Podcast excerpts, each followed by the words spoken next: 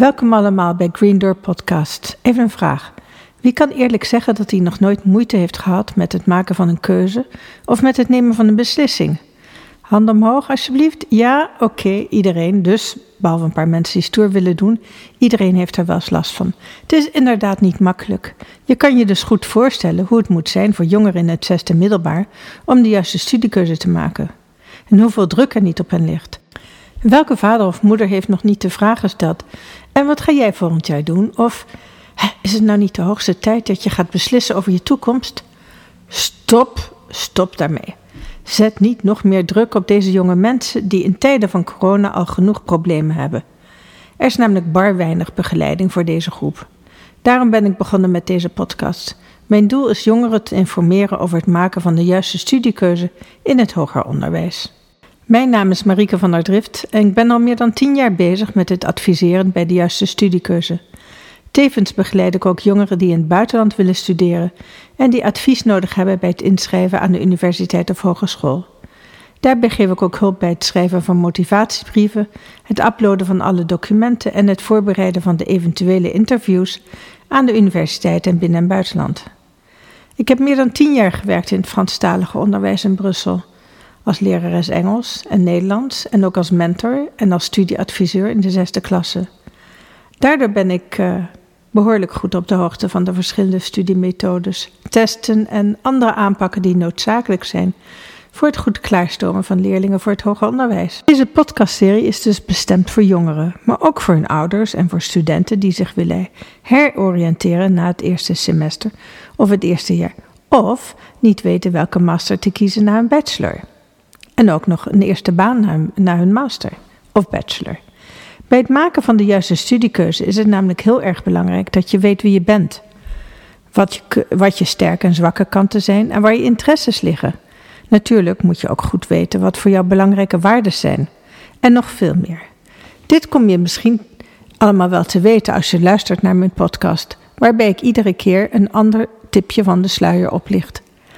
Deze serie bestaat daarom uit interviews met leerlingen, studenten, jonge professionals, start-up ondernemers, leraren en professoren. Jullie kunnen mij volgen via Instagram, het Green Door Study Advice, en via LinkedIn. Luister je liever naar podcasts in het Frans of in het Engels? Dan kan dat ook. Al mijn podcasts zijn te beluisteren via Spotify, het Green Door Study Advice. En extra informatie is te vinden op mijn Instagram-account.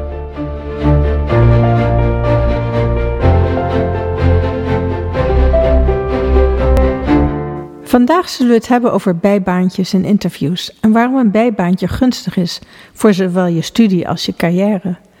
Ik ben een enorme voorstander van bijbaantjes, omdat ik van mening ben dat je heel veel leert van zo'n studentenjob. Je leert onder andere wat je wel niet leuk vindt om te doen. Je leert met mensen omgaan, vooral als het om een job in de verkoop gaat. Mijn zoon heeft vroeger nog groente en fruit verkocht op de markt. En toen ik er ooit met de grote baas van Telenet naar over sprak, zei direct dat het een perfecte voorbereiding was voor het professionele leven en dat hij meteen bij hem mocht komen werken in de sales. Je leert ook een bepaalde discipline. Bij sommige jobs, zoals bij de bakker of op een markt, moet je al om zes uur s ochtends aanwezig zijn. En dat is niet makkelijk voor jongeren die over het algemeen veel slaap nodig hebben, vooral in de ochtend natuurlijk. Ja, je leert wel dat je op tijd moet zijn ook, want anders vlieg je er snel uit. Je leert ook met geld omgaan en wat de waarde van geld is, want geld dat je zelf verdiend hebt, geef je minder snel uit dan wanneer je het zomaar krijgt. Je leert ook mensen met allerlei verschillende achtergronden kennen en je aan iedereen aan te passen. Bovendien leer je vaak ook allerlei nieuwe vaardigheden. En dan heb ik het niet alleen over met kinderen omgaan bij babysitten, maar over bij een garage of een kantoor werken, als host of hostess werken op een congres of een autosalon. Een paar jaar geleden had ik een leerling waar ik veel respect voor had, want ieder weekend werkte hij om supermarkten schoon te maken, zodat hij zijn eigen gapyear kon betalen. Mijn eerste baantje was bollenpellen. Voor een volle mand gepelde bollen kreeg je destijds 50 cent. Je deed bijna een hele dag over twee manden. Ik heb er veel vrienden aan overgehouden. Ik heb ook nog eens gewerkt als figurant voor de film Help de dokter verzuipt, waar we verkleed waren als zigeunerinnen. Daar hebben we zo ontzettend veel gelachen. En we werden goed betaald. Enfin, via mijn bijbaantje als hostess op het circuit van Francorchamps kreeg ik mijn eerste serieuze baan na mijn studie. Ik werd PR-assistant in de Formule 1 bij het Talbot-Team. Maar hoe kom je nu aan zo'n bijbaantje? Hoe kan je het beste voorbereiden? Ten eerste moet je een curriculum vitae, oftewel cv, maken, waar je persoonlijke info in staat en je ervaring en opleiding. Ook hoeveel talen je spreekt, natuurlijk heel belangrijk in Brussel. En je computer en andere vaardigheden. Vermeld ook je hobby's en eventuele scoutactiviteiten, want vaak kan je daardoor alweer een goed contact leggen met mensen met wie je gaat werken. Daarna heb je meestal een kort interview met je werkgever. Zorg dat je op de hoogte bent van de meest recente regels, zoals het minimumloon per leeftijd, de kinderbijslag, etc. En dat je een contract krijgt, zelfs al is het maar voor één week. Als je eenmaal aangenomen bent, zorg dan dat je er altijd verzorgd uitziet en op tijd aanwezig bent. En mocht het tegenvallen, probeer er dan toch nog het beste van te maken, want achteraf blijkt het altijd nog wel mee te vallen. En met wat humor, denk maar aan mijn gepelde bollen en alle blaren op mijn vingers, kom je al heel ver.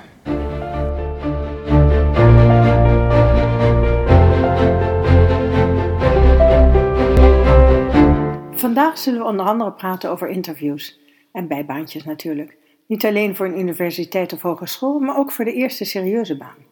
Ik heb daarvoor een paar jonge vrouwen gestrikt die bij een groot Amerikaans bedrijf werken en die aan jullie zullen vertellen hoe dit bij hen precies is verlopen. Hallo Anna en Roos en welkom bij Green Door Podcasting. Jullie, hebben, jullie werken allebei bij hetzelfde Amerikaanse bedrijf. Hoe is jullie parcours geweest tot nu toe? Uh, ik bedoel van middelbare school tot universiteit tot het aangenomen worden voor deze baan? Ja, uh, hele goede vraag. En um, ja, in principe is het bij mij, toen ik inderdaad startte vanuit de middelbare school, heb ik uh, VWO gedaan. Um, en dat is toen in principe heel, heel vlot gelopen. En toen heb ik best wel nou ja, kortjes ook al nagedacht van wat wil ik precies, wat, wat vind ik leuk. En één ding was ik wel heel erg graag, ja, eigenlijk heel erg zeker, is dat ik naar, naar Erasmus, de universiteit, wilde. En dat ik echt wel op het business gedeelte wilde focussen. En zo eindigde ik eigenlijk bij, bij bedrijfskunde aan de Erasmus op RSM. En tot nu toe uh, heeft dat me eigenlijk altijd bevallen. En dat pad is heel goed belopen ook. En ja, ik, uh, op, op, dat moment was het ook eigenlijk wel heel erg dat ik het gevoel had dat ik de juiste keuze heb gemaakt. En nu ook zeker als ik kijk naar waar ik werk, dat er heel veel mooie dingen eigenlijk uit zijn uh, en komen rollen. Um, en je Anna? ja, ik moet zeggen dat in contrast tot Roos was het voor mij allemaal altijd best wel onduidelijk. En ik wist niet zo goed wat ik wou, omdat ik ben om mijn twaalfde ben ik naar China verhuisd. En vanaf dat moment kwam ik een beetje in zo'n internationale bubbel, waar eigenlijk voor iedereen alles kon. Uh, waar ging je studeren? Wat waren de opties? De sky was een beetje de limit. Maar mijn sky was niet helemaal de limit. Um, of nou er waren limits, volgens mijn vader. Um, dus toen ik terug verhuisde op mijn zestiende, ben ik naar de internationale school gegaan en heb ik IB afgerond. En toen ben ik een beetje gaan kijken van waar zou ik graag willen studeren. Uh, dat vond ik wel lastig, want het liefst zou ik naar het buitenland. Maar uiteindelijk ben ik toen toch in Nederland beland. Uh, na een tussenjaar. En eerst een jaar in Groningen. Dat was niet helemaal het ding. Nadat ik, dacht toch iets te klein, iets internationaal. Dus toen naar Amsterdam gegaan, naar de VU. En ja, toen business gedaan, dat was breed. Um, altijd alles zo breed mogelijk gehouden. Daarna ook tussenjaar weer. En toen een jaartje in Rotterdam. Um, ook weer heel breed, breed, strategic management. En dan ja, nu nog steeds wist ik ook nog niet precies wat ik wou, maar wel wat ik wel leuk vond en wat niet.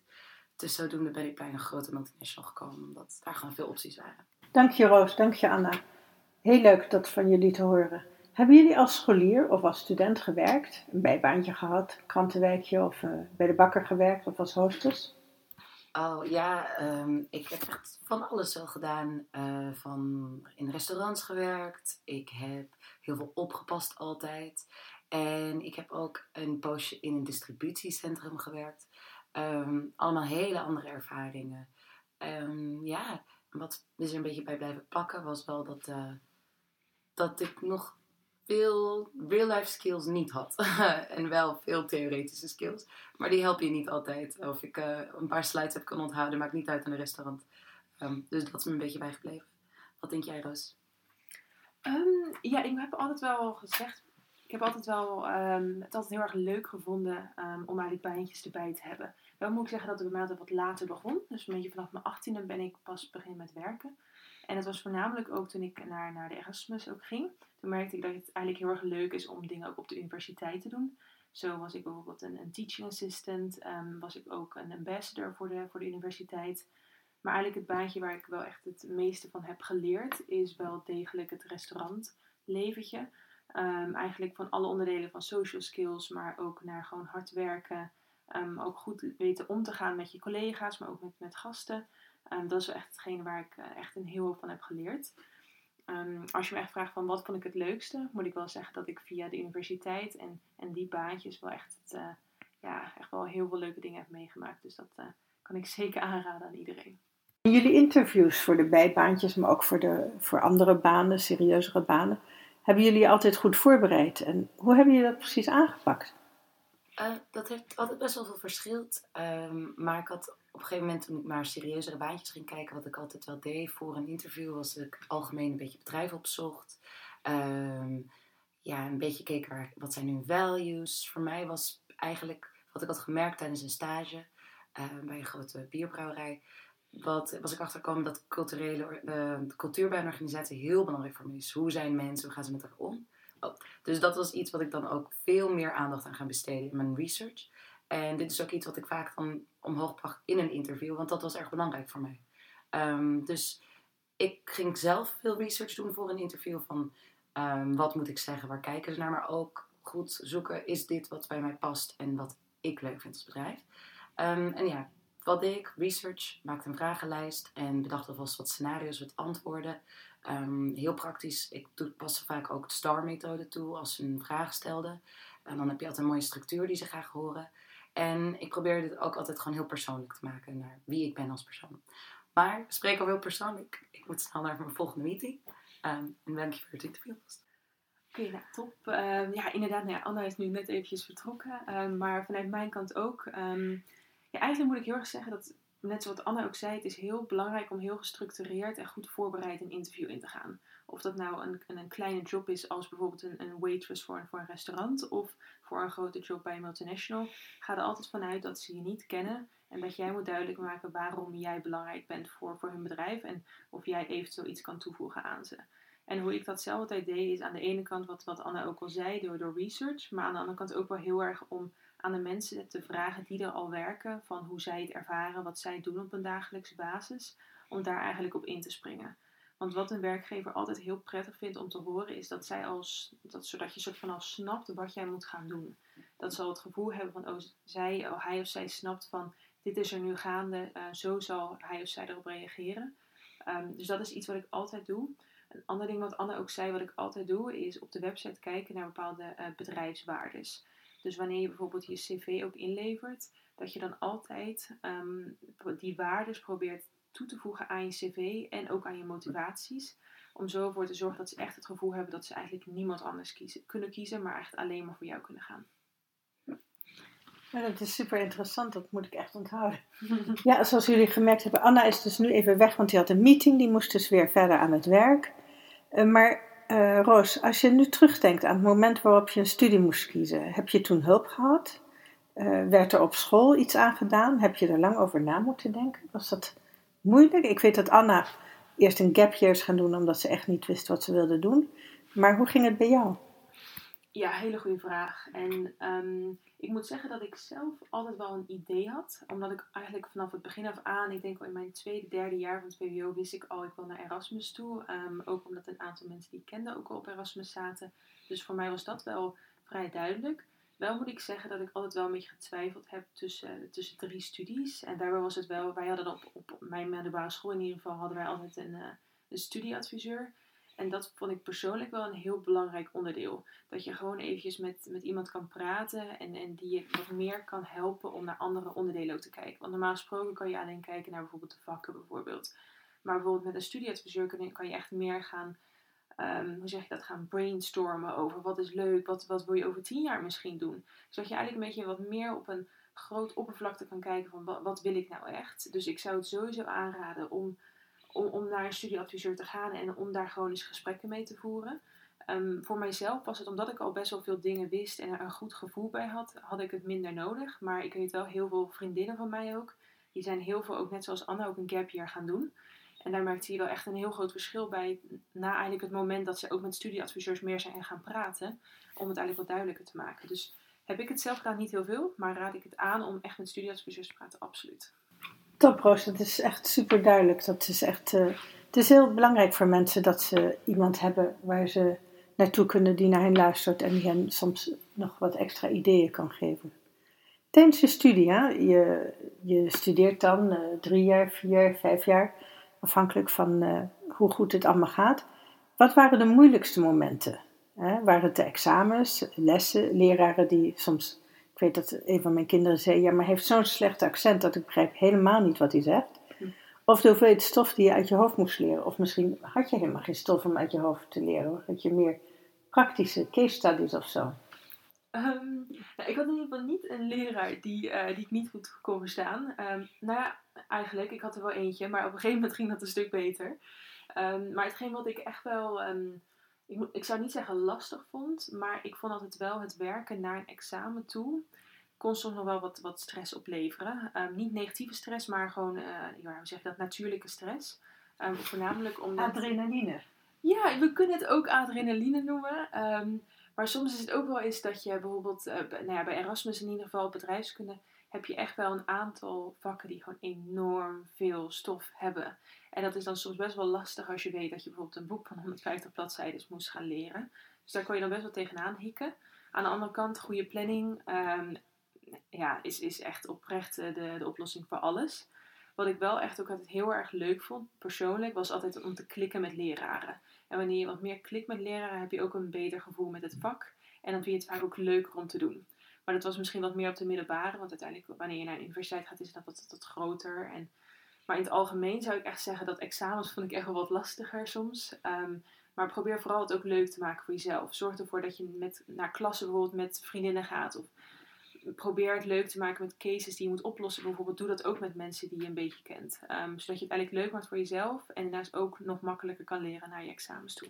Oh, dat is geweldig, Roos. Een betere raad zou ik ook niet kunnen geven. Want het is echt vaak dat je het, je, dat je het zelf leuk moet maken. Ook de meest saaie vakken kan je leuk maken.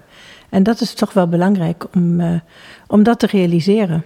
En als je nu opnieuw zou kunnen beginnen, zou je dan nog steeds dezelfde keuze maken of zou je het totaal anders doen? Het is een lastige, want er zijn natuurlijk altijd wel dingetjes dat je zegt van, ah, dat, had je anders kunnen doen, Roos bijvoorbeeld. Maar als ik echt ga terugkijken van hoe het nu is gegaan en met de, de baantjes die ik heb gehad en dat ik echt wel heel veel moeite heb gestoken in ook baantjes op de Unie te zoeken en ook naast de Unie, om, om echt soort van mezelf ook beter te maken en echt een, een, een soort van een mooie cv te creëren, ben ik daar wel gewoon heel erg trots op. Wel moet ik zeggen dat ik aan het begin wel wat makkelijker heb gedacht met: oké, ik ga gewoon bedrijfskunde doen. En dat ik destijds daar heb ik al, ik denk over een half jaar geleden ook over nagedacht. Dat ik wel dacht van, misschien had het wel ideaal geweest om misschien toch voor een Engelse bachelor te gaan. Om dan toch een beetje nog meer die, internationale omgeving te hebben. En, maar dat is meer iets wat ik persoonlijk misschien had uh, gewild. Maar als ik echt ga kijken welke stappen ik heb genomen en ook gekozen, ben ik daar eigenlijk wel heel erg trots op. En als ik nu ook zie wat het uiteindelijk, ja, waar het toe heeft geleid, dat ik nu bij een, ja, bij een, eh, een grote multinational zit, heb ik het gevoel dat het toch wel allemaal gewoon goed op zijn plek is gekomen. Dus als je me zou vragen van heb ik ergens spijt van, zeker niet. Zijn er dingen altijd dat je zegt van ja, had ik dat misschien anders gedaan? Dus bijvoorbeeld dat ik misschien toch voor bijvoorbeeld IBA had gekozen. Um, ja, dan had ik dat denk ik wel anders gedaan. Ja, zeker. Dank je Roos. Um, tijdens je studie of ook daarna, uh, want ik weet dat mijn kinderen hebben bijvoorbeeld ook stages gelopen tijdens de zomervakantie. In Amerika en in Canada is het heel normaal dat je daar tijdens de vakantie ook stage loopt. Hoe is dat bij jullie verlopen? Hebben jullie stage gelopen tijdens de vakantie of tijdens de studie? En heb je daar wat van geleerd? Of misschien geleerd wat je niet leuk vindt? Oeh, nou ja, dat is nog misschien wel een leuk verhaal. Um, uiteindelijk, ik, kom uit een, uit een dorpje. En, nou hoe zeg je dat? Misschien een, ik zou niet zeggen een boerderijdorp, maar wel wat meer een, een tuindersdorp. En voor ons is het niet heel erg normaal om, om, stages te lopen. Dus het is meer in de zomer is het dat iedereen in de kassen werkt en paprika's aan het plukken is. Dus voor mij was het veel meer normaler eigenlijk om in de zomervakantie heel veel uren te maken in bijvoorbeeld het restaurant waar ik werkte. Of vriendinnen van mij die werkten altijd in de, in de tuin van zes tot vijf. Um, dus dat was iets wat veel normaler bij ons was. Ik, dus ik heb zelf eigenlijk nooit stages gedaan. Um, en toen kwam ik op een gegeven moment, ik heb ook in mijn derde jaar toen uh, bij Erasmus ben ik op uitwisseling geweest naar Amerika. En toen was het ook dat een leraar vroeg aan mij van, ja, hoeveel stages heb je al gedaan? Ehm, en toen zei ik, oh, ik, ik, heb er nog nul gedaan. Ehm, en toen keek ik inderdaad rond in, in de klas. En was het dat bijna iedereen elk jaar zo'n twee à drie stages per ja, elke zomer deed. Dus toen was het wel een beetje dat er een kwartje viel van, oh, ik, of ik loop achter of ik doe iets heel anders. Dus nee, ik heb nog nooit stages gedaan. Ik deed dus meer in, in de vorm van baantjes.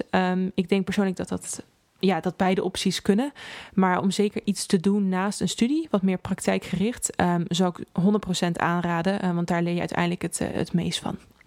Wat een leuk verhaal, Roos. Ja, echt, echt heel anders dan, dan misschien in grote steden waar het wat normaler is om stages te lopen. Het neemt natuurlijk uh, een deel van je vakantie weg, wat niet voor iedereen weggelegd is. Want sommigen hebben herexamens en die moeten dan de hele zomer studeren, vooral hier in België. Maar uiteindelijk, welke raad zou je willen geven aan die jonge mensen die in september met een studie beginnen? Of aan de jongeren die op zoek gaan naar een eerste echte baan? Is er iets speciaals waarvan je zegt, nou, dit moet je niet vergeten? Mm, lastig. Maar ik denk wel, als we gaan kijken naar. Laten we beginnen met, uh, met een studie. Beginnen beginnen van een studie. Zou ik echt zeggen, als je begint, zeker gewoon de eerste dagen, eerste weken, probeer zoveel mogelijk overal bij te zijn. Zorg ervoor dat je praatjes maakt met mensen. Want wat ik echt wel heel erg heb meegemaakt, is aan het begin van een studie is iedereen nieuw. Niet iedereen kent iemand. En dat is juist soort van het magische moment dat iedereen denkt: oké, ik vind dit allemaal, ik vind het eng, ik vind het angstig. Dus dat is juist het moment dat, dat je juist met iedereen kan gaan binden. Want je merkt wanneer je dat pas over een half jaar doet, bijvoorbeeld of over een jaar, heeft iedereen dat al soort van gevonden. Dus om juist vanaf het begin af aan met mensen te gaan klikken, um, gewoon is ga eens een koffietje doen met de persoon die naast je zit, bijvoorbeeld in een collegezaal, helpt enorm. Um, wat ik daarnaast ook echt zou aanraden is, bijvoorbeeld, ik weet niet of dat bij elke universiteit zo is, maar bij de Erasmus in ieder geval hebben ze ook heel vaak meeloopdagen. Um, dat is echt een ideaal iets, want dan leer je ook weer een beetje um, mensen kennen, maar daarnaast ook zie je dan wat er gebeurt op een dag. wat, wat, wat doen ze? En daarnaast ook is het dat je bijvoorbeeld wel eens werkgroepen hebt. Dus dat je een beetje een goed idee hebt van wat je ook al te wachten staat. Um, en daarnaast ook echt een belangrijk ding: maak het leuk voor jezelf. Um, doe bijvoorbeeld iets leuks erbij. Of als je zegt van oh, ik heb dit gezien dat ze bijvoorbeeld organiseren. Of ze hebben bepaalde groepen die ze hebben. Ga het vooral lekker doen. Aan het begin is de drukfase nog niet zo enorm hoog. Dus ga daar lekker mee aan de gang. Um, en aangaande een baan, hetgeen wat ik echt kan aanraden is, wanneer jij een leuk bedrijf vindt of iemand benadert je vanuit een bedrijf, contacteer altijd iemand die er al werkt. Dat je eens vraagt van wat doe jij op een dag? Um, wat zijn bijvoorbeeld, nou, zelf zit ik ook uh, in een onderdeel van, van sales. Dat is van oké, wat zijn je targets bijvoorbeeld? Zodat je altijd een goed beeld hebt van wat staat me te wachten. En daarnaast ook van past dit bij mij als persoon? Want uiteindelijk kan het je heel goed tenminste, dat heb ik wel eens, dat ik heel snel kan denken van, oh, dit, is, dit past bij mij. Maar als ik dan vervolgens hoor wat de rol eigenlijk inhoudt, denk ik van, dit, dit is het eigenlijk helemaal niet. Um, dus probeer dat altijd bij iemand na te vragen die al in dezelfde rol zit, zodat je altijd zeker weet, dit is iets of dit is iets niet. En dat is wel echt hetgeen wat ik zeker kan aanraden.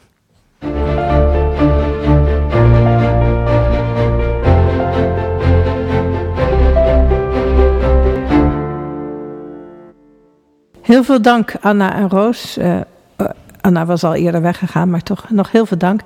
We hebben hier allemaal heel veel van geleerd en ik wens jullie veel succes in de toekomst. Beste luisteraars, als jullie meer willen weten over de STAR-methode waar Anna het over had bij het interviewen, kijk dan op mijn Instagram-account. Daar leg ik het nog een keer extra uit. En als jullie vragen hebben voor Roos of Anna, dan kun je die ook via mijn Instagram-profiel, at Study Advice stellen. Ik hoop dat jullie deze podcast leuk hebben gevonden. En als je vragen hebt over je studie of baan of als je hulp wil hebben bij het maken van een keuze, neem dan contact op met mij via Instagram of LinkedIn. Het eerste gesprek is altijd gratis. Al mijn podcasts en shortcasts zijn te beluisteren via Spotify, at Green Door Study Advice of via het platform Buzzsprout. Veel dank voor jullie aandacht natuurlijk en tot de volgende keer hoop ik.